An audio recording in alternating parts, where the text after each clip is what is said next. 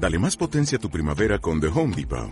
Obtén una potencia similar a la de la gasolina para podar, recortar y soplar con el sistema OnePlus de 18 voltios de Ryobi desde solo 89 dólares. Potencia para podar un tercio de un acre con una carga.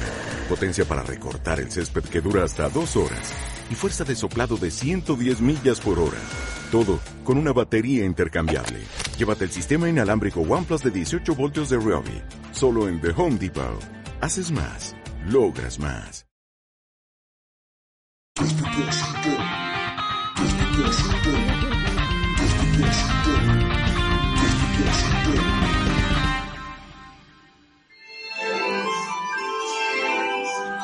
Bien. Hola, Banda sonora. Déjala, déjala. ¿te gusta? Eh, Es espléndida, me está destrozando la cabeza. El, el sonido mejor. no, te oigo acartonado, pero bueno. Joder, tío, pero no sé, entonces eh, si vamos a grabar y esto va a sonar como el puto culo. Bueno, eh, a ver, mal no se te oye, pero estás pues cartón, cartoncito. ¿eh? mm, Estás como si estuvieses en una cámara necoica eh, mm, hace 3.000 años. O sea, no dentro de 3.000 años, perdón. O sea que ahora mismo te estoy hablando desde la tumba del futuro. Sí, pero, pero estás en, en, en un espacio al vacío y en... Sí, estás, estás como encapsulado al vacío. Hace. 3.000 dentro de 3.000 años. Bueno, nada, cumpliremos mi sueño de ser un personaje de Dune o alguna movida parecida. Oye, ¿el otro día mm, grabaste con mm, los archivos en bruto o los de Ringer? Eh, con los, los de bruto, los de bruto. Porque luego vi que te permitía bajártelo en FLAC sin comprimir y trabajé con eso. Pero vamos, que el que yo te envié de QuickTime no. ¿A eso te refieres? Eh, no, efectivamente, porque cuando terminas la llamada, el que, el, el que la crea tiene acceso a todo el audio en completo. ya, ya, ya, no pero, pero, suena mejor eh, el que has grabado tú en tu propio ordenador. Sí, Pero bueno, eso. que da igual. Pues entonces No, dejo no, de grabar, que estaba grabando. Sí, sí. Vale. Dejo de Eh, grabar entonces. eh, o no, este puede ser perfectamente una preciosa cabecera. O sea, sueno como si estuviese en una cámara necoica mm, dentro de 3.000 años y Eh. pretendes arrebatarle eso al episodio. No, no, no, no. Podemos empezar desde aquí. Bueno, pero también lo tienes en Ringer. Bueno, da igual, es una cuestión técnica. A ver, ¿de qué quieres hablar hoy, Romo? Bueno, pues mira, eh, tenía apuntado un tema que me apasiona, que son los trolls de Internet. Eh, y a partir de ahí tirar pillas, ya está. Porque estoy, le he dado muchas vueltas. ¿Sabes que tengo Voy a hacer la compra y pienso en esta gente. Eh, me voy a dormir, pienso en esta gente. O sea que los cabrones encima han conseguido su propósito. Y es que estoy reflexionando mucho sobre la psicología de los trolls. ¿Sabes que tengo trocitos de buey en la mesa? Trocitos de buey, Sí, mira, a ver, espera. pero cocinado. A ver, espera, ¿qué pone aquí exactamente? Eh, sí, Ah, vale, ¿dónde vale. está? Eh, ¿Dónde está? No lo encuentro. Eh, ¿Cómo se llama? Es alimento para gatos, eh, son trocitos de buey. Ah, ajá. Claro, buey 100%. Me, me encanta, me encanta las traducciones, eh, los- las paqueterías normalmente eh, en España eh, es en conjunto para Iberia, que es Portugal y España, entonces en, en los paquetes vienen las cosas en, en portugués y en, y en español, pero hay veces que hay otros sitios donde es para toda Europa entera y tiene que estar en un montón de idiomas y este caso, los satisfactions, que son cachitos de buey para los gatos, es, es como un pienso seco pero más delicioso, con trocitos de buey en el interior. Dices Eh, eso porque lo has probado, ¿no? dice, esta es la traducción. Es que claro, lo que ocurre muchas veces con el portugués y el español, que es que no sabes, porque a veces comparten palabras, pero no significan obviamente lo mismo. Entonces no sabes si está hablando en, eh, si, el texto es en español o en portugués. Porque, por ejemplo, aquí en, en los trocitos de buey pone mórbido dentro. Pero claro, al lado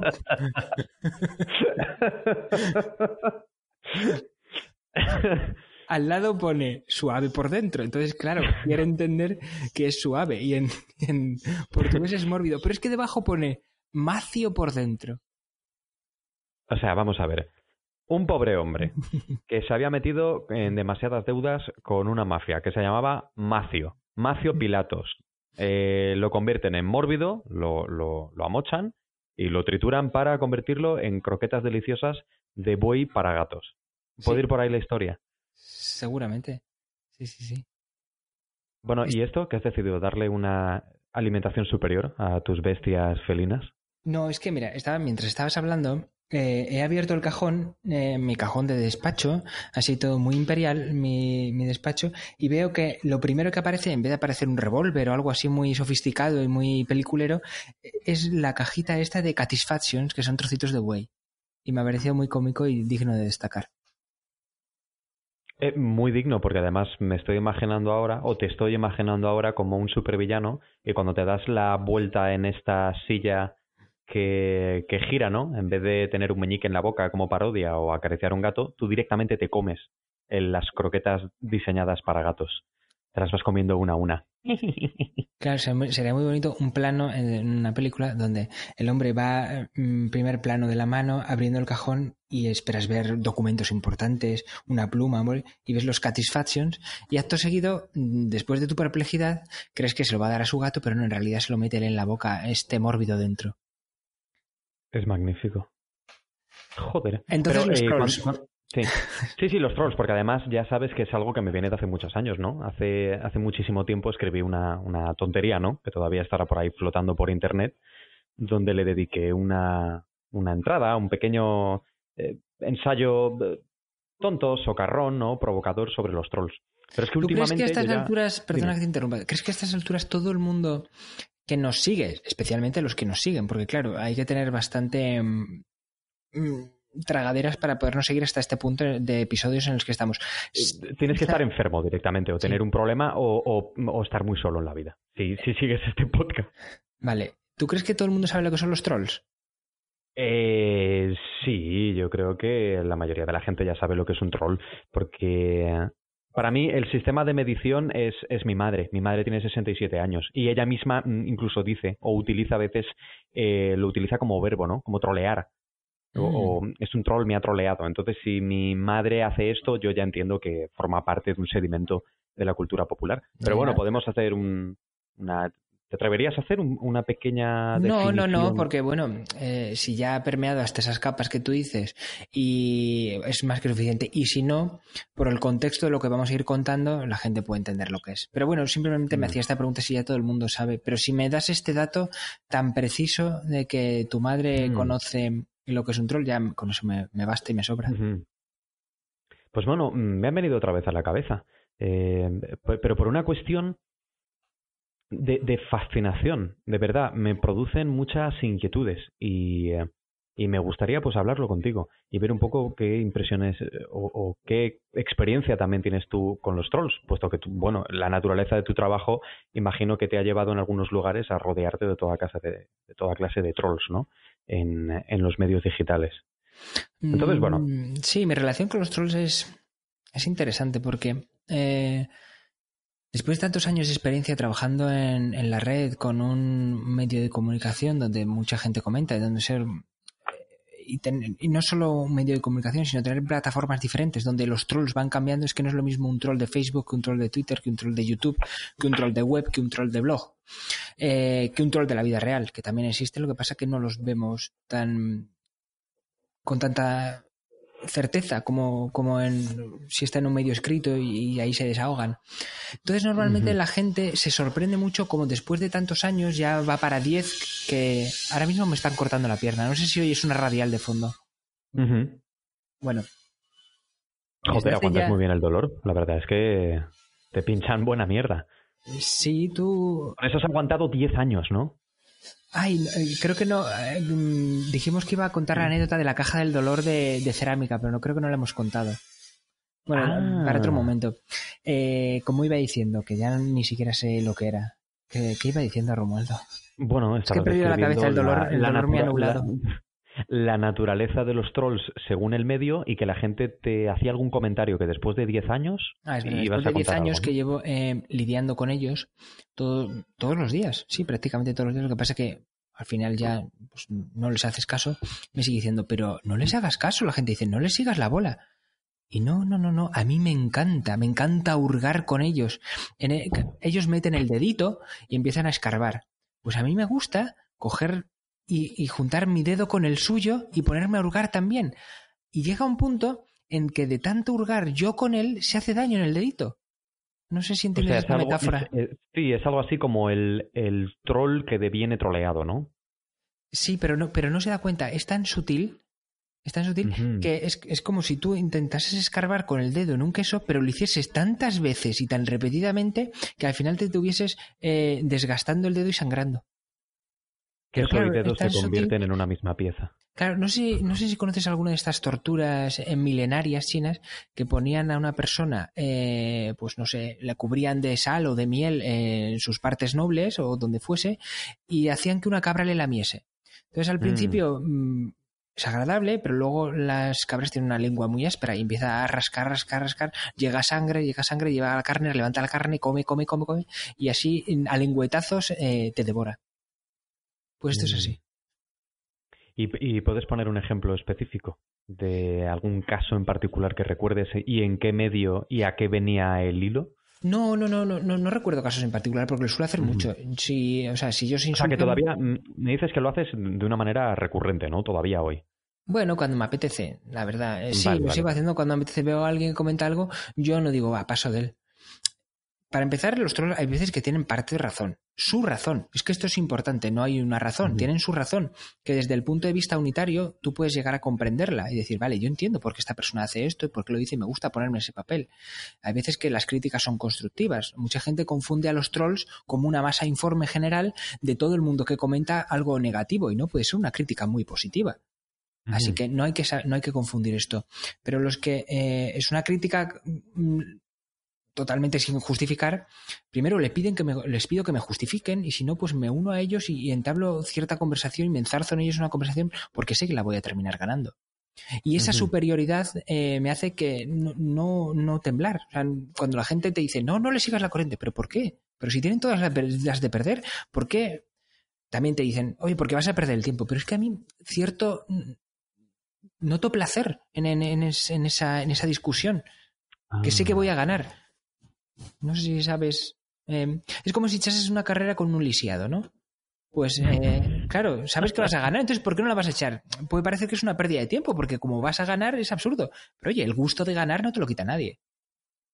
Y, o sea, ¿tú, ¿tú crees hay un punto donde están más allá de la retención y de la comprensión humana o que realmente al llegar hasta las profundidades como tú estás llegando a hurgar y hurgar, pueden darse cuenta de las estupideces que llevan a cabo o de lo de- de- del lugar tan injustificable en el que se encontraban? Ah, O sea, ¿tú no, crees es que puedes redimir a través de, de esta estrategia de perseverancia a un troll? ¿O que el troll por su naturaleza seguirá siendo eternamente un troll? Y buscará otro lugar para poder trolear. Sí, ¿Tú crees que los anulas final- o luego vuelven? No, hombre, lo que se consigue con un troll es, eh, mediante esta técnica, eh, parezco un, un médico que está explicando una sofisticada técnica de cirugía. Eh, con esta técnica lo que se consigue es que eh, sienta vergüenza, vergüenza de todo el resto del público que está leyendo vuestra conversación, porque esto es lo, lo maravilloso y el, el poder de esta técnica es que, claro, todo el mundo está eh, presenciando una conversación entre dos fuerzas que chocan. Entonces, claro, el objetivo es dejarle desnudo al otro y que sienta absoluta vergüenza por esa desnudez pública. Y entonces yo creo que en llegará algún momento en el que esa persona diga, vale, eh, me ha humillado lo suficiente, me voy de aquí con el rabo entre las piernas y voy a otro lugar. Pero Y bueno, siempre, siempre has son llegar juegos, a Romu. Yo me lo tomo como juegos. No, mm, eh, también me importa poco si no le afecta. Seguramente no le afecte porque la gente que empieza a perder su tiempo con estas conversaciones absurdas y estas Hombre, críticas, eh, pues bueno, eh, se la trae un poco al pairo. Pero bueno, también hay que eso- decir eh, que, que todo el mundo ha sido troll. Yo he sido troll en algún momento de mi vida. Todos pasamos por el camino del el troleo. No, pero lo que te iba a decir es, o sea, lo fundamental es, no te lo puedes tomar en serio. Porque yo creo que es el requisito indispensable para nutrir al troll. Cuando evidentemente te lo tomas en serio y te, y te metes ahí al trapo y empiezas a enfangarte, pues vas a acabar perdido como decía este autor, era, era, no sé si era el autor de, de las aventuras de Hackle Berrifin, ahora no me acuerdo, pero que decía algo así como eh, eh, nunca se te ocurre enfrentarte a un idiota, ¿no? Porque el idiota dentro de su idiotez eh, tiene pericia y te va a destruir impunemente. No puedes hacer nada. Esto es la conjura de los necios, ¿no? La conjura de los necios es esto ¿Sí? Mm, ah, bueno, sí, sí, sí. Y ya, fin, ¿no? Ya está, terminamos ahí el tema de los trolls. No, todo esto, todo esto venía por la publicación de la última receta, que por cierto era, era un tributo a ti, era un tributo a tu persona. Y entonces eso ha convocado las almas del infierno. Porque explica, explica entonces qué receta era. Sí, sí, la receta era una tortilla de patatas española de toda la vida, pero como un tributo amoroso a mi amigo Paolo, la hicimos sin cebolla. Eh, en mi casa nos gusta tanto con cebolla como sin cebolla. Y entonces, bueno, eh, sumado a un toque personal que como menos mal en este podcast sí lo puedo decir, en el artículo oficial no puedo decirlo, pero como estoy en mi casa, eh, no sé si las gentes del mundo se han dado cuenta, yo cocino como me sale de los cojones, porque principalmente me lo voy a comer yo. Entonces, si a mí me sale de los cojones ponerle un matiz eh, que no viene en la receta manual sacro-religiosa fundamental, pues yo se lo pongo, porque a mí no se me ocurre meterme en la cocina de otras personas y decirles cómo tienen que cocinar. Entonces se juntó eh, la masa informe de los eh, con, cebolla, ¿no? De los cebollistas, que no me salía el nombre, junto con los que decían que ese toque personal, que lo digo ya, es una pizca, pero una pizca de nuez moscada y una cucharadita de soja, que lo, yo lo mezclo siempre cuando, cuando estás mezclando todo el huevo ya, ya batido con la patata que has cocinado. Pues bueno, todo esto eh, produjo apenas unos breves comentarios, pero me hicieron mucha gracia. O sea, por eso te decía que el error es verlo desde la seriedad y tomártelo como una crítica eh, muy negativa que vaya a poner en compromiso, pues incluso las ganas que tengas de seguir haciendo eso. Eh, ¿Qué va, qué va? Lo vi desde la curiosidad. Vaya pedazo de puta mierda, qué asco. Después del número 4 lo tiraba directamente a tomar por culo, lo tiraba a la basura. Eh, muerte a los como que muerte a los sincebollistas. Entonces, bueno, como ves hay un poco de todo, ¿no? Porque este último incluso me, me, suscita más ánimo y más gracia. Pero directamente me vino la reflexión de los trolls. ¿Quién tiene... Claro, un troll. Porque iba a formular la pregunta, ¿pero quién se toma en serio estas cosas? O sea, ¿quién se toma en serio meterse en la sección de comentarios de un blog donde la gente se lo pasa bien cocinando e invita a todo el mundo que cocine de una manera fácil, sensata, económica, divertida, y se pone ahí a soltar eh, eh, estas tremendas gilipolleces, como si fuese algo así como un, un paso religioso, ¿sabes?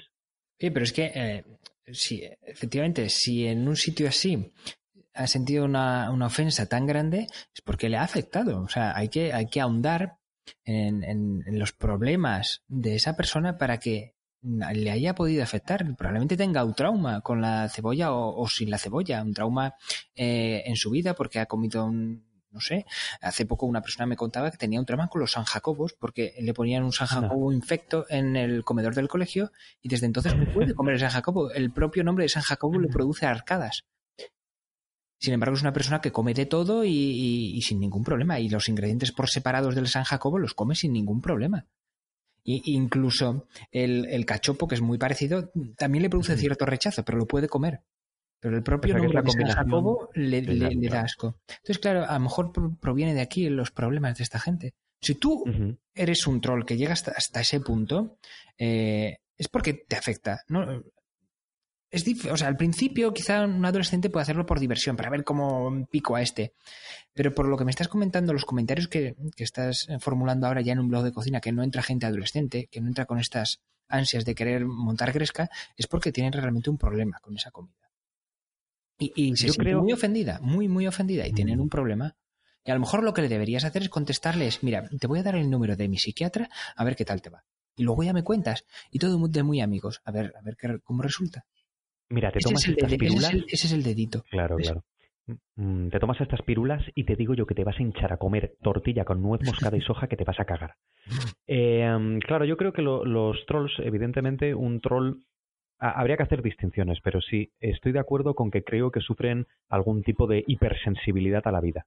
Ya no a cosas concretas, sino que el troll que en sí mismo su esencia es trolear, yo creo que es hipersensible. Todo le molesta todo le molesta, todo es mierda, todo es cáncer, todo se tiene que destruir, como una especie de perfecto nihilista. Todo es insuficiente, todo está mal, joder, todo, todo, todo le atraviesa. Es como si la vida le pasase por un embudo muy estrecho y estuviese constantemente como abotargado, ¿no? Atragantándose constantemente con la vida y en ese momento, pues en vez de intentar solucionar el problema, pues, pues claro, intenta gemir y no puede. Y lo que le salen son pues estas atropelladas palabras. Yo creo que Eso sí como... Eh, eh, lo que les pasa es que eh, en, en, tu cámara anecoica entraron en, en, un viaje en el tiempo y en esa cámara anecoica les cosieron el culo y luego eh, les pincharon un alfiler y ese es el único orificio por el que excretan. Mm. Creo que sucede eso. Claro. Mm. Estoy convencido. Luego, claro. no, luego también hay que pensar, ¿no? El gran avance tecnológico que ha habido y las fiebres de las redes sociales. Porque, claro, eh, esta gente antes, porque una cosa tiene que quedar clara, el troll siempre ha existido, siempre ha estado ahí. Lo que pasa es que se ha tenido que amoldar a, lo, a los tiempos que corren. Entonces yo creo que el troll antes, te, ¿qué te lo podías encontrar? En, en, la típica tasca, en el típico bar de Pepe, a la vuelta de la esquina, en, en seres grotescos de barra. Ese señor que estaba ahí en la profundidad de, de, del, del cigarrillo cuando todavía se podía fumar, envuelto en una capa de grasa, en la tragaperras. Es que el otro día vino un pintor ahí, hijo puta. Eh, puede ser que sea como la evolución natural y digital eh, de este tipo de personaje resentido contra la vida, eh, olvidado, envuelto en dos centímetros de grasa, frustrado con la vida, impotente. Tal vez, pero en, en, claro, en las redes sociales, en el mundo digital, en el 2.0. Sí, desde luego, desde luego. Mm. La verdad es que eh, siempre ha existido y siempre va a existir la gente inconformista por capricho. No, existe el inconformismo real y existe el inconformismo por capricho y contra todo. Y así mm. y está plagado todas las redes sociales de gente, de gente así. Que, bueno, que han ido a esa cámara y les han metido un alfiler por el culo y por ahí es donde tienen que, que excretar. Bueno, pues que sigan existiendo estas criaturas porque la verdad es que a mí me dan eh, la vida. Mientras estábamos hablando le he dado unos trocitos de unos trocitos mórbidos ah. a mis gatos, ¿eh? Ah, ¿y qué tal? Eh, Bien, se bien. relamen todo bien, ¿no? Sí, sí, sí, encantado. De hecho, ahora aquí está aquí en la mesa eh, conmigo, a mi ladito, porque le ha gustado tanto que dice, bueno, voy a ser tu amigo durante un ratito. Hombre, claro. Ta- Tal y como antes has descrito, yo me estaba imaginando que como te estaban amputando la pierna, que tú querías hacer el acto de generosidad de que tu prole felina te estuviese ahora como comiendo, masque- mascando poquito a poco alrededor de la pierna cortada. Pero ¿Tú esa imagen ya, pues como... ¿Tú crees que si te descuartizan, eh, tus gatos te comerían si no tuviesen otra cosa que comer? Están encerrados en la casa y está tu cuerpo descuartizado. ¿Te comerían? Sí, yo creo que sí, ¿no? Por un instinto de supervivencia. Si la ¿Pero carne no se amor? echa- ¿Sentirían amor al comerte? No, en absoluto. Amor animal, tampoco. Nada, nada, ningún tipo de amor. Hablemos, hablemos del amor de los, de los eh, el, el apetito voraz e instintivo. Otra cosa es que luego, eh, posiblemente, pues sufriría una, una profunda depresión, ¿no? Al no tener una, una persona de referencia dentro de sus vidas. Pero bueno, que claro, esto es con gatos, ¿eh? Ojo, con los perros imagino que cambia la cosa. los perros no te comerían. tiempo-. No, es que hace tiempo leí un comentario de un agente de policía cuando me metí en los tentáculos de Reddit y entonces este agente de policía fue con sus compañeros a una llamada que le habían dado en un vecindario donde la típica señora encantadora de 80 años pues hacía un par de días que no atendía el teléfono y que no salía a la calle. Entonces cuando llegaron se encontraron que bueno había, había fallecido de un, de un paro cardíaco según después se demostró en la autopsia y tenía un, un perrito encantador. Y entonces el perrito encantador había dejado el cuerpo intacto, pero le había destrozado toda la cara. Le había mordido toda la cara y le había, como si le hubiese arrancado una, una máscara de piel y la había dejado en carne viva. Entonces, eh, claro, eso dio como a 357.000 hilos distintos y de comentarios, hasta que una persona que, bueno, se atribuye a ser veterinario y creo que es etólogo, ¿no? Que estudia en el comportamiento animal, pues dijo que no era por el hambre, porque luego se dieron cuenta, los agentes de policía, es verdad, repararon en que, en que todavía tenía unos granos de pienso. Era por la histeria y los nervios, aunque después de haber fallecido la mujer, el perro, pues imagino que empezó a arañarla, empezó a ladrar, empezó a, a darle como pequeños bocados en la cara para ver si despertaba y nunca despertaba. Entonces aquello me impactó mucho, esa anécdota. Mm, No sé si así podemos eh, abrir la veda directamente del tema. Es que eh, me recuerda un poco a lo que he comentado de, de la cabra. Seguramente el perrito le chupara la cara porque era un- el besito que tenían entre eh, dueño y, y perro y a lo mejor impulsivamente pues se dedicó a chuparle la cara hasta que se la desgarró. Puede Mm. ser, puede ser. Eh, no lo sé, nunca lo sabremos. Pero yo te quería preguntar, entonces, ¿tú crees que los animales sienten algún tipo de amor, aunque sea amor a la posesión? Porque los gatos poseen a los dueños. En el caso de los perros es diferente. El, el perro Mm. eh, toma el papel de, de niño pequeño, adolescente del, del grupo Sí, familiar. de, aunque sea un grupo familiar de dos personas. Sí, es. El, es el pequeño y el criado. El gato no, es, es el, es el que posee al dueño. Eh, y la casa donde esté. Entonces, ¿tú crees que existe, eh, no, digue- no, digamos, no digamos amor, porque obviamente el amor solo es humano, sino afecto? ¿Afecto de la posesión de los, eh, las mascotas o no? Sí, rotundamente. Yo a mí no me cabe ninguna duda. Sin ser experto, vaya. Yo te puedo decir solo desde la experiencia de me he criado toda la vida con gatos y perros y la expresividad de cada uno de ellos individualmente y luego en conjunto como especie es, es fascinante. Yo he aprendido muchísimo de del afecto, la expresión que puede tener un perro. Bueno, como has dicho, se distingue porque el perro sí tiene una estructura mental que acepta jerarquías, donde él es el súbdito y tú eres el alfa, entonces tú tienes que guiarle. Y de ahí a la veneración absoluta de los perros hacia sus amos. Pero con los gatos es fascinante porque al parecer no comprenden ni tienen una estructura, un sistema donde se orienten por la jerarquía. Tú el único lugar máximo al que puedes llegar en, en la estructura de un gato es que seas un igual. Y eso ya es como la hostia para él, ¿no? Eh, pero sí, sí, yo lo veo mi gata. Yo tengo una gata, una gatita europea común, y eh, estamos todo el día hablando. Eh, Eso para empezar. O sea, eh, que yo entienda lo que me dice o viceversa es otra cosa, pero eh, me maulla muchísimo, yo le hablo, le cuento cosas, ella me devuelve el maullido, y luego se lo ves en la, en la mirada, en, en el tipo de... cuando te, cuando te, te lamen, cuando te... como que te limpian, y ves cómo lo hace con delicadeza. Antes de que se les vaya el perolo y se hiperexciten y entonces empiezan a darte con las patas traseras como si te fuesen a, par- a partir el cuello, como si fueses un gorrión. Antes de eso, ¿vale?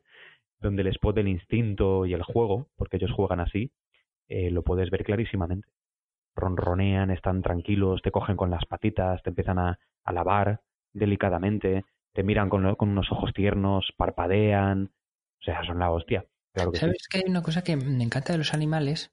Un, un, un tipo de afecto y amor que no, no me ocurre con, con mis hijos o con los seres humanos y que me encanta, me encanta, sobre todo de los gatos, que es lo que yo tengo. Y es verles disfrutar de la vida. Porque tú a un niño puedes verle disfrutar de un momento, pero al gato contemplas que es está a está a gusto en cualquier, en tantos momentos, está a gusto y disfruta en todo momento de, de cómo es su vida en general y en conjunto, que, que me parece fascinante, es verle tumbado y que cómo está disfrutando el cabrón, o tomando el sol, con un rayito de sol en pleno invierno, o saliendo por ahí. Es, es un placer para mí verles disfrutar eh, con una eh, intensidad mucho mayor que un humano, que es algo mucho más complejo, el ver que alguien puede disfrutar y solo se ve en momentos concretos, que, que eso me llena. Sí, sí, porque lo, a lo que estás aconteciendo es algo así como una especie de, de fruición o de, o de plenitud. Yo cuando lo que has dicho además es la clave. Para todas las personas que nos escuchan y tienen gatos sabrán lo que es esto. Y para los que no, pues lo explicamos.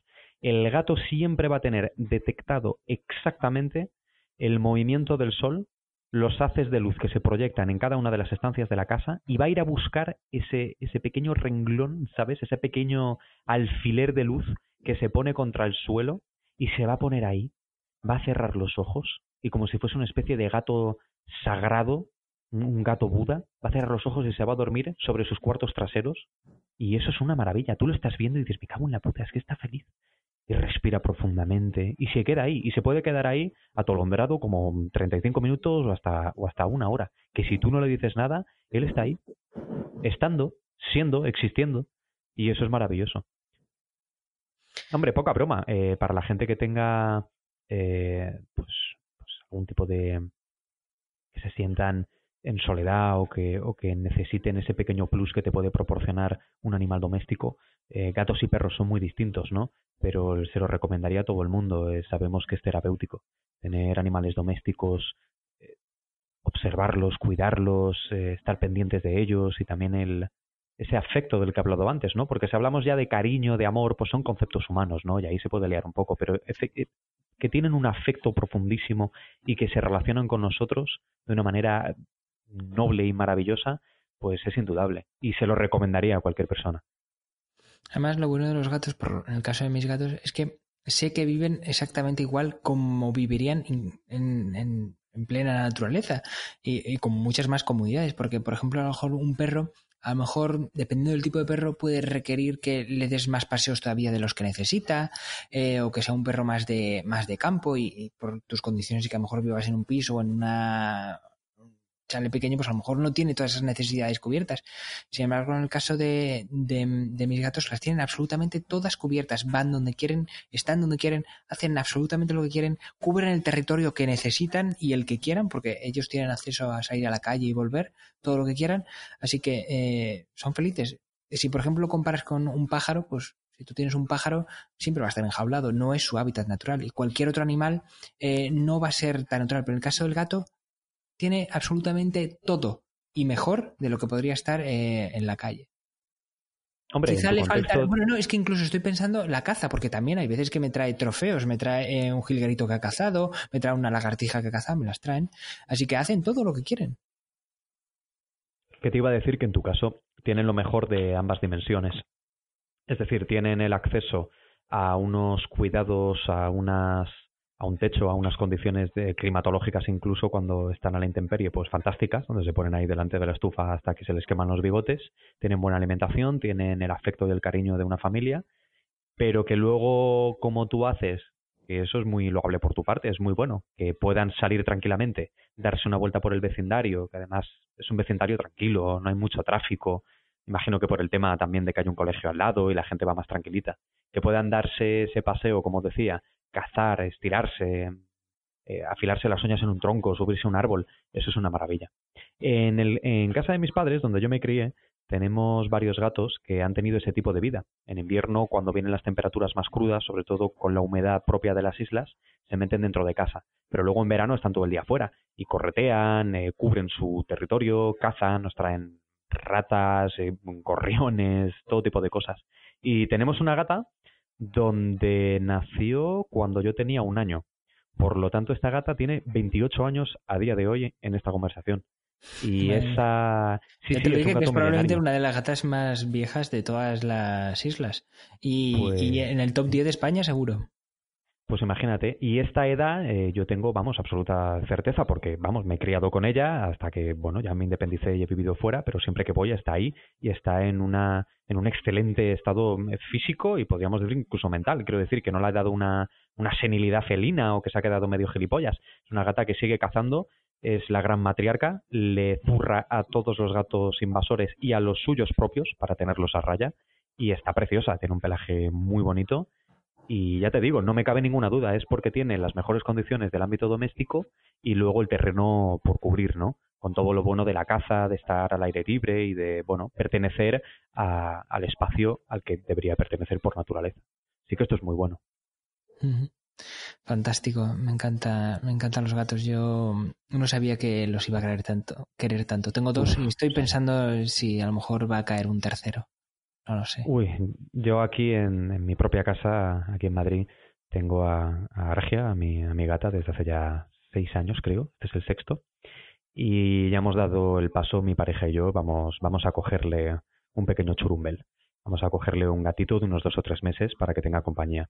Porque lo pasamos muy mal, ¿no? Es una gata, nos tiene mucho afecto y, está siempre con nosotros. eh, es muy especial, ¿no? Todo el mundo diría lo mismo de sus gatos. Pero no es una gata independiente o que vaya a su rollo, requiere de mucha atención. Entonces, cuando nos vamos por ahí a hacer la compra o en un pequeño viaje, o aunque haya gente que la cuide, pues yo creo que le va a ir estupendo tener ahí a un, a un compi y que pueda jugar, que pueda corretear con él y que le pueda enseñar un par de trucos de la vida felina. ¿Y ya le tenéis echado el ojo alguno o no? ¿O simplemente es un concepto? Hemos de- mirado, no, hemos mirado en algunas protectoras. Eh, nosotros, bueno, ya sabes cómo, cómo somos, no es una cuestión de mm, lo quiero de este color, de esta manera, sino que vamos a mirar las protectoras y, lo- y lo que tengan, ya está. Mientras sea negativo en, en leucemia, ¿no? Creo que es. Sí, muchos pero de todas maneras en las, en las protectoras no suelen dar gatos tan pequeños, ¿eh?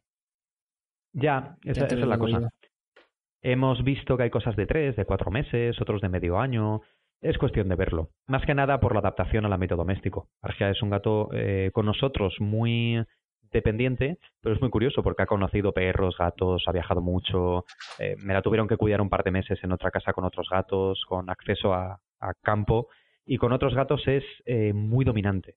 Entonces nos interesa que sea un gato un poquito más joven para que para que no sea ese choque de titanes, ¿no? De meter un gato de dos años en casa de seis kilos y que ya se sienta amenazada y la adaptación, aunque es muy buena gata y al cabo de dos o tres días eh, se suele adaptar y ya suele jugar y está muy bien, pues nos gustaría que fuese algo un poquito más pequeño. Claro, claro, claro. Bueno, Pues, cositas, ya, ya iremos actualizando ese tema. Vale. Eh, ¿Nos quieres contar sobre...? No, no, no, No, te iba a decir que de un momento. de dolor. Ah, vale, sí, te cuento. Es que eh, yo quería hacer eh, un especial sobre mis clases de Ah. alfarería, que insisto que tienes que venir a ellas.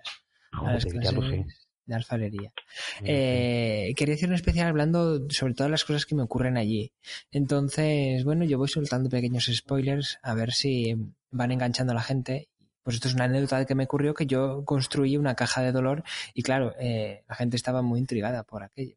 Pero ya lo contaré en ese especial que yo, que yo quiero hacer. Pero para ese especial necesito que tú también conozcas eh, ese sitio. Así que ya es casi, eh, te estoy obligando a que vayas a, a las clases de cerámica, alfarería. Sí, esto es, un- eso- esto es una táctica eh, muy propia de ti, pero como ya te conozco, pues sé que ejerces esa presión, te esperas en el momento adecuado, como tú dices, hurgas, hurgas, y ahora, claro, ya generas en mí un sentimiento de culpabilidad tremenda. Pues la tengo que decorar, por cierto. Está construida, pero ahora me falta la parte de decoración eh, en la cajita del dolor. A ver. Ah, qué- pero la tienes allí en el taller, ¿no? Todavía para, para Sí. terminar. Sí, sí, sí, sí. Ajá. Está allí, está allí. Oye, y em, claro, te iba a preguntar cuál es el propósito de una caja del dolor, pero como caja del dolor en sí misma ya contiene el uso y la definición, ¿no? Para lo que va a ser utilizada. Efectivamente, efectivamente. Eh, me falta activar un par de mecanismos interiores para que produzca más dolor aún, pero ya está. Pero el dolor es regulable o la vas a poner con una intensidad de dolor fija? Eh, Como bien sabes, el dolor, eh, la intensidad, hay, hay un médico que estipuló una escala del dolor, sobre todo para animales, creo que fue, que fue en base, no sé si es en gen- la hay general y luego en de animales. Hay una, Ah. una serie de médicos que estipularon una serie de dolores y creo que para hacerlos más comprensibles eh, utilizaron la- picaduras de seres venenosos para identificar, pues escala de dolor 1, pues picadura de, no sé, de escorpión, escala de dolor 2, picadura de rana del trópico de no sé qué, eh, escala de nivel 3, absolutamente insoportable, hormiga roja de, de Malasia. Y así establecieron una franja de dolor. Pero más allá de esto, cualquier persona que haya sufrido dolor, tanto físico como emocional, sabe que el dolor mm, da igual la intensidad, sino que lo más importante es la longevidad. Un pequeño dolor. Esto volvemos a lo mismo, a la cabra lamiéndote. Si un dolor muy leve, casi placentero, se convierte en algo que muy prolongado en el tiempo se termina convirtiendo en algo desquiciante y un dolor absolutamente mm, infinito. Entonces, eh, la regulación, bueno, pondré una regulación básica y simplemente es esperar a que el dolor vaya entrando en el cuerpo de esa persona poco a poco. Me encanta. Llámalo, bueno, claro, la caja del dolor o la herida infinita. ya veremos cómo bautizas a tu obra. Bueno, como te- no sé si te lo he dicho antes, que de un momento a otro van a entrar seis eh, niños pequeños a, a, ca- a casa. Así que, Ah, seis. ¿Pero, has clonado a tus hijos o...? sí, sí, algo así. Vale. por- Ah. Sí, sí. No, pues, eh, irrumpirán en tu cuarto, ¿no? Porque además, como, como tenéis la parte de las obras, ahora yo no sé cómo, cómo os distribuís. Tú que Pues- estás en el despacho de arriba. Sí, estoy arriba del todo y claro, es el único sitio en el Que van a a su vez cocina, eh, aseo y, y jardín. Sí, es magnífico porque es eh, volver a, a hace, no sé, 10 años eh, que estaba yo con mi pareja y éramos unos solteritos que vivíamos en un loft. Pues ahora es lo mismo, hemos retrocedido y estamos hacemos todo aquí. Que, que no está nada mal, es un mía. pisito pequeñito, solo faltaría el baño para estar todo en una única planta y, y aquí está todo muy recogidito y se recoge enseguida. Está, es fantástico. Hombre, claro. Lo que los metros cuadrados te dan, los metros cuadrados te quitan. Eso es siempre una, una ley proporcional. Ay, Dios, los trolls. Eh, hay que juguetear con ellos, como si fuesen un gatito y un ratón. eh, como el gato Sí, darles que... un poco, un poco en la trepita, rascarles un poquito, ¿no? Y a ver qué pasa. Eso me parece fantástico. Cuando ves a un, a un gato eh, jugar con un animal moribundo, me parece algo eh, precioso y, y terrible a la vez, como la propia naturaleza. Está jugando en el- con el, el filo de la vida y la muerte con un pajarito que está des- desangrándose y mientras juega con él de un lado a otro, y el, y el gato, sí. el, el pajarito agonizando. Pero tú fíjate que esa es la tremenda soledad y la tragedia humana, que solo nosotros somos la especie que puede poner en, en lenguaje, en palabras y reflexionar sobre todo esto que de suyo es de la naturaleza. El gato lo hace y se lo pasa de puta madre, ¿sabes? Está programado para no, hacer eso. El gorrión, el Y, gorrión cla- no. Claro, el gorrión no, pero el gorrión ya ni se sabe ni ni ni, ni, ni, ni es, ¿cómo decirlo? Ni puede ejercer una reflexión sobre el profundo sufrimiento absoluto que está sintiendo antes de, de morir eviscerado, ¿no? Porque probablemente hasta que el gato le mete la uñita y lo descuartiza. Eh, Oye, entonces, te voy a hacer una, una- una pregunta sobre un tema muy, muy, muy, muy de actualidad, pero que el otro día Mm. me hicieron la pregunta y mm, me hizo pensar. Y ahora que estábamos hablando de un tema parecido, creo que es un buen colofón para el programa. Eh, ¿Conoces la historia de, mm, del niño Julen este que se ha caído por un pozo, verdad?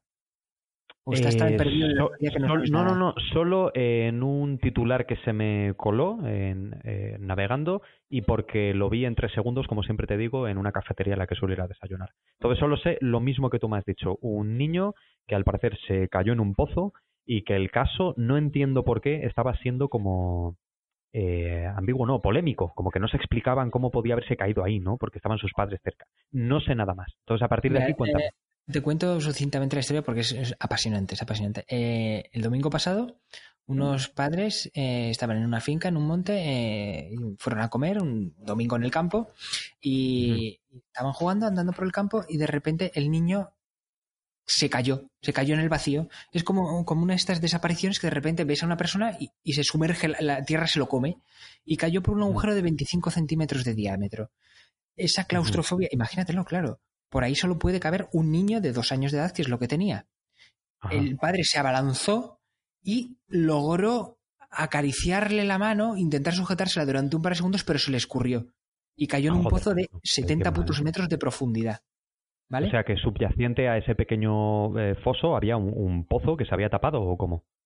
no, no, era un ¿O pozo un pozo abierto. natural o ah, No, un no, abierto. Era una prospección, pues eso, se hace una prospección en un pequeño pozo, eso ya te digo, 25 centímetros de diámetro, eh, que estaba hecho ilegalmente y que no estaba tapia- tapiado, claro, no estaba tapado, entonces, claro, por ahí se hundió un niño. Claro, los padres alertaron y pusieron en marcha un dispositivo de la hostia. Bueno, no, pusieron ellos, sino todo el mundo dijo, bueno, vamos a intentar rescatar a este niño. Y en eso estamos Sí. ahora. Cinco días después se ha activado el mayor dispositivo de ingeniería civil de la historia de la humanidad para rescatar a una única persona. Es que esto es fascinante. La mayor obra civil de la historia de la humanidad para rescatar a una persona está aconteciendo ahora mismo en Málaga, que es donde se ha caído este niño. Está intentando rescatarle con unas medidas tecnológicas e de ingeniería de la rehostia, que si un túnel por aquí, otro túnel por allá, por aquí es, no se puede. Claro, las esperanzas de vida de que ese niño todavía siga vivo son ya ínfimas, pero para eso existe la palabra milagro. La palabra mil- milagro se creó para si en el momento que se espera que se llegue a él, que puede ser este domingo o el lunes, si una semana después sigue vivo, sería un absoluto milagro. Y más después de todo lo que se ha invertido en el esfuerzo, que es que hay 300 personas trabajando y más de 12 máquinas diferentes, tuneladoras y, y- y aparatos sofisticadísimos trabajando para poder rescatar a ese niño. Bueno, entonces la reflexión era la siguiente. Ahora, ahora que ya conoces más o menos la historia, es. Imagínate que, imagínate que encuentran al niño, ¿vale? Está muerto, que es lo más probable que ocurra. Eh, si tú fueras el padre, ¿querrías que hicieran un análisis forense para saber qué día o en qué momento falleció? Si en la caída, en el primer momento, o, es- o solo murió dos horas antes de haberlo encontrado. ¿Querrías conocer ese dolor? Que es un dolor, es como una información de dolor. Es que esto me parece muy interesante. Es una información de dolor que tú puedes aceptar o que tú puedes desechar. Pero claro, si la desechas es el desconocimiento de ese dolor. Pero si la aceptas, Mm. es, no, es, no es un dolor eh, directo, sino es solo información de dolor. ¿Qué harías? Todas estas preguntas son igual de tramposas, porque jamás sabes lo que vas a hacer hasta que te veas envuelto exactamente en una circunstancia similar. Entonces lo único que te podría decir ahora es utilizar mm, una imaginación eh, eh, justa y, y, caprichosa, ¿no? Eh, de entrada te diría que no, pero ya te digo que no vale para nada lo que te vaya a responder. De entrada te diría que no, pero procesar cómo tiene que ser sufrir esa situación, luego encontrar el cadáver de tu hijo, con toda la tragedia, porque eso te va a afectar y te va a perseguir hasta el resto de tus días. Y querer añadir sobre eso lo que tú has dicho, una nota informativa forense, solo para saber cuantioso fue el sufrimiento de tu hijo antes de morir, pues, pues no lo sé, no, no se me... Solo con el trastorno de estar sufriendo esta situación, y el trastorno, pero en un término ya clínico, y el trauma de por vida eh, de encontrar el, cadáver de tu hijo. ojalá exista el milagro y no sea así, pero solo de enfrentarse a eso, pues la pregunta pierde toda la relevancia. No, no sabría qué contestarte. Eh, supongo que desde la distancia del dolor te diría que no.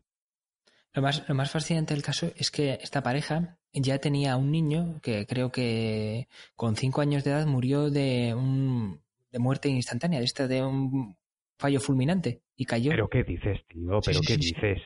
sí, sí, sí. Joder, tío, pero qué mala suerte, macho. Pero es que esto es tremendo. Es que es una película. es que es una eso ya son, son dos golpes de los que ya no te puedes recuperar, pero estas personas ya como, como vuelven a observar al mundo sin ver un, un, lugar de miseria y muerte. Pues lo mismo que existe la palabra milagro, existe la palabra mártir. Esas personas son mártires, mártires durante toda la vida.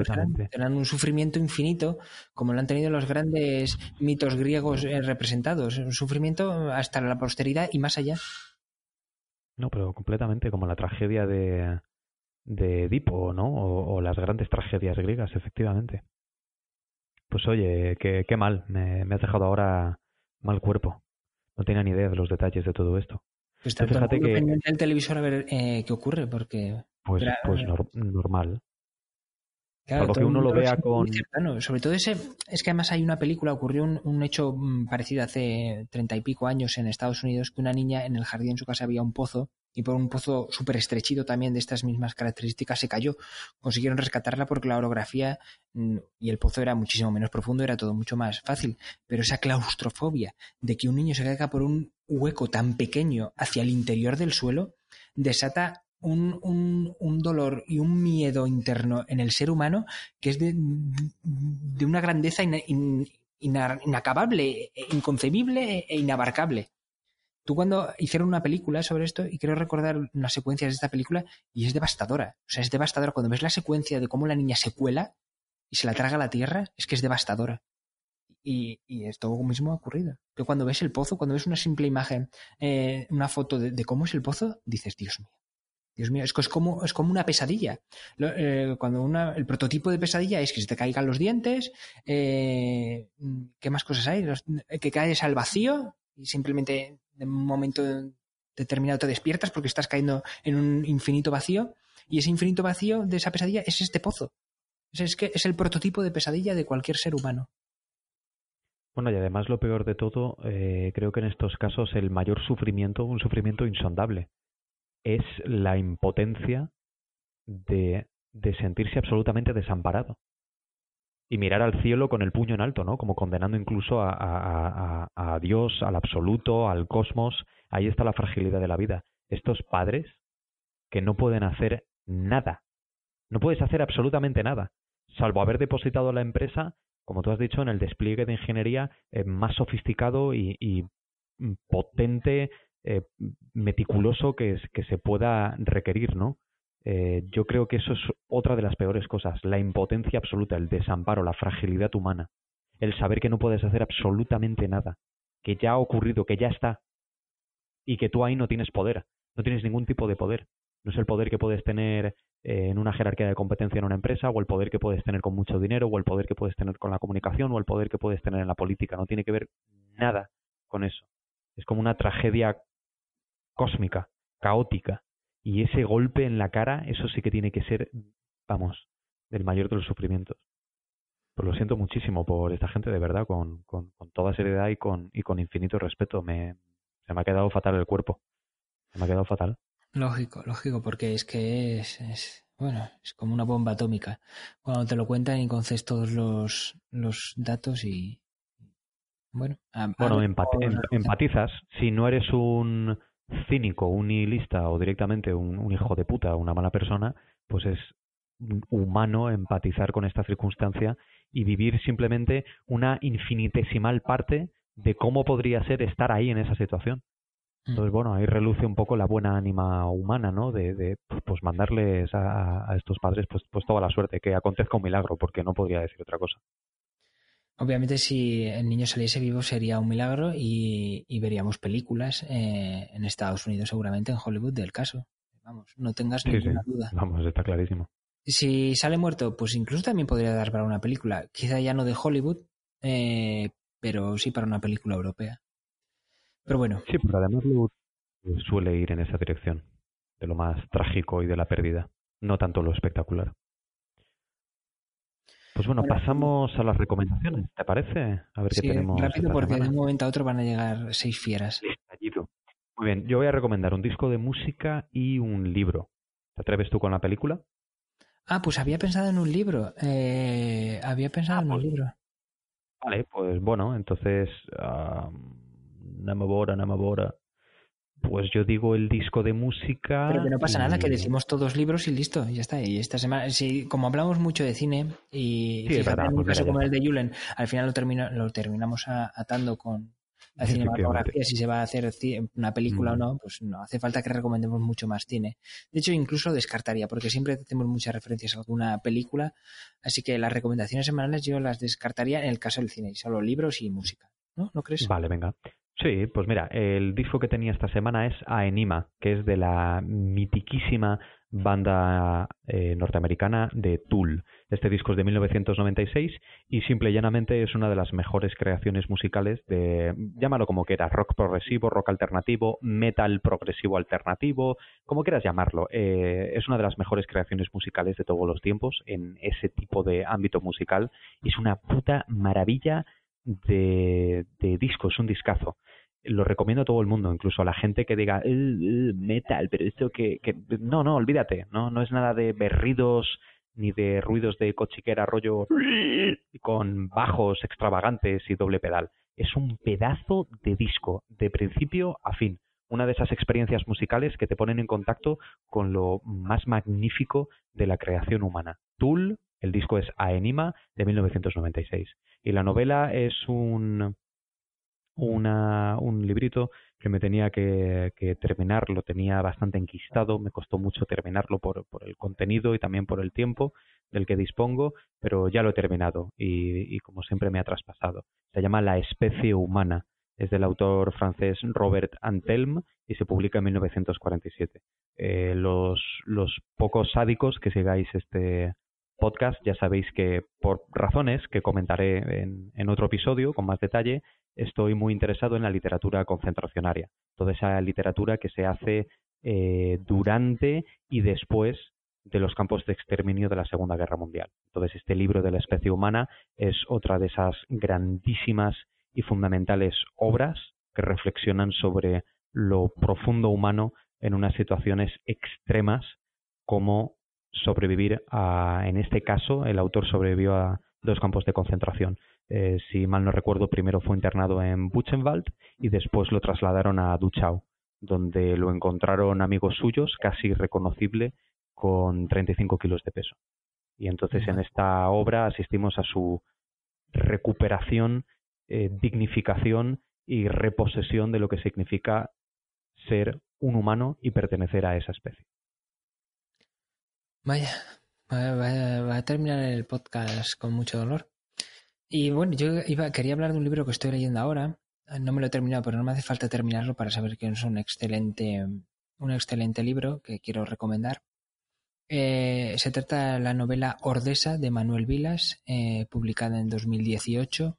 Es un autor que seguramente dentro de unos años reciba el Premio Nacional de las Letras Españolas eh, y seguramente algún día el Premio Cervantes, eh, porque tiene todas las papeletas, por así decirlo. Ya lo dije hace unos años. Seguramente mi amigo Miguel eh, Galván, que tú bien conoces, eh, puede dar fe de que yo ya le dije esto hace, hace años, porque se ve venir por su trayectoria literaria.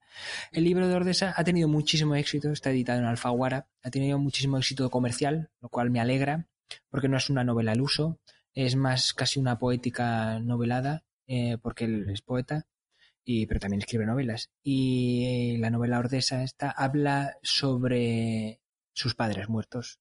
Básicamente es eso, tiene una reflexión y una mm, retrospectiva sobre cómo eran, fueron y son sus padres muertos, el sentimiento que, que tiene hacia ellos, cómo los ve, cómo los conversa con, con los muertes y con la muerte. Y, esta es la historia. Y, y, bueno, lo escribe muy bien porque él escribe muy bien Manuel Vilas, a quien conozco bien. Y es muy recomendable la novela, así que bueno, todo el mundo que la lea y, y ya está, poco más que decir. Bueno, pues esta semana hemos hecho un repaso a lo más maravilloso de la vida, como puede ser vivir acompañado de animales domésticos, mmm, gatos, y también de lo más profundamente doloroso y desgarrador, porque tenemos que escalar las más nobles montañas, pero también sondear en las profundidades del Hades, ¿no? Así que nada, me parece una, una manera muy bonita de despedirnos esta semana. Pues nada, nos despedimos con el con lo, los gatos, los, los, los egipcios, eh, los gatos eran dioses prácticamente, ¿no? Eran seres milenarios, ¿no? Pues puede resumirse sí, todo así. El otro día, por cierto, vi un documental sobre la gran pirámide de Keops, que al parecer hay una uh -huh. cavidad que todavía no han ha entrado todavía nadie. Desde hace 4.500 años está sellada y todavía no han podido uh -huh. entrar. Ahí ya. Porque claro, también en, en parte se podría haber entrado, eh, pero claro, hay que preservar el patrimonio y no pueden liarse ahí a dinamita como a principios de, del siglo XX que los primeros los exploradores que eso me, me, cada vez que veo un documental de Egipto y pienso en el expolio que los británicos hicieron en Egipto, me entran unas ganas de matar que no te lo imaginas. Pero bueno. que salieron con dinamita, eso ya no lo pueden hacer. Entonces, claro, las técnicas tienen que ser poco invasivas para poder, bueno, en fin, una historia. Y lo próximo ya será eh, egipcios, Hitler y esos documentales cutres que hay. ¿Sabes cuáles te digo? Sí, los extraterrestres y Hitler. Hitler y los egipcios extraterrestres eh, namequianos. Bueno. Sí, sí, sí. Pero esto no era lo del tipo este que tiene un meme del History Channel. Sí. En plan, de, lo, sí. de, los antiguos ancestros, ¿o cómo era esto? De, lo, de los ancestros de no sé qué hostias, no, ¿no? Bueno, el documental no era de este ni era de este tipo, era un documental serio. Pero claro, te empiezas a meter en estas cosas y acabas ahí los tentáculos de Internet, los tentáculos de la red. Bueno, pues Hitler era una azteca, Hitler era una azteca que vino ah, del, ah. del, futuro ah, al pasado. Vale. Vino del futuro al pasado. Claro, pero con un DeLorean. Y entonces se quedó sin combustible porque, claro, no tenía las piezas. Que, que bueno, en fin. Bueno, pues nada, eh, espero que os haya gustado y hasta la semana que viene donde habrá más despropósitos y, y mejores. Eh, y bueno, eh, dedicaros a todos un... Voy a, voy a coger, eh, además no virtualmente, sino voy a coger directamente un mórbido dentro, que es los bocaditos estos de buey, y os lo voy a dar para todos. Venga, hasta la semana que viene. Venga, hasta la semana que viene, hasta luego.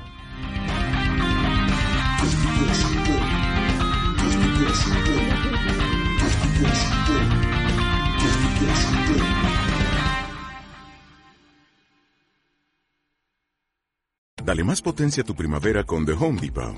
Obtén una potencia similar a la de la gasolina para poder recortar y soplar con el sistema OnePlus de 18 voltios de Ryobi desde solo 89 dólares. Potencia para podar un tercio de un acre con una carga. Potencia para recortar el césped que dura hasta dos horas. Y fuerza de soplado de 110 millas por hora. Todo con una batería intercambiable. Llévate el sistema inalámbrico OnePlus de 18 voltios de Ryobi. Solo en The Home Depot. Haces más. Logras más.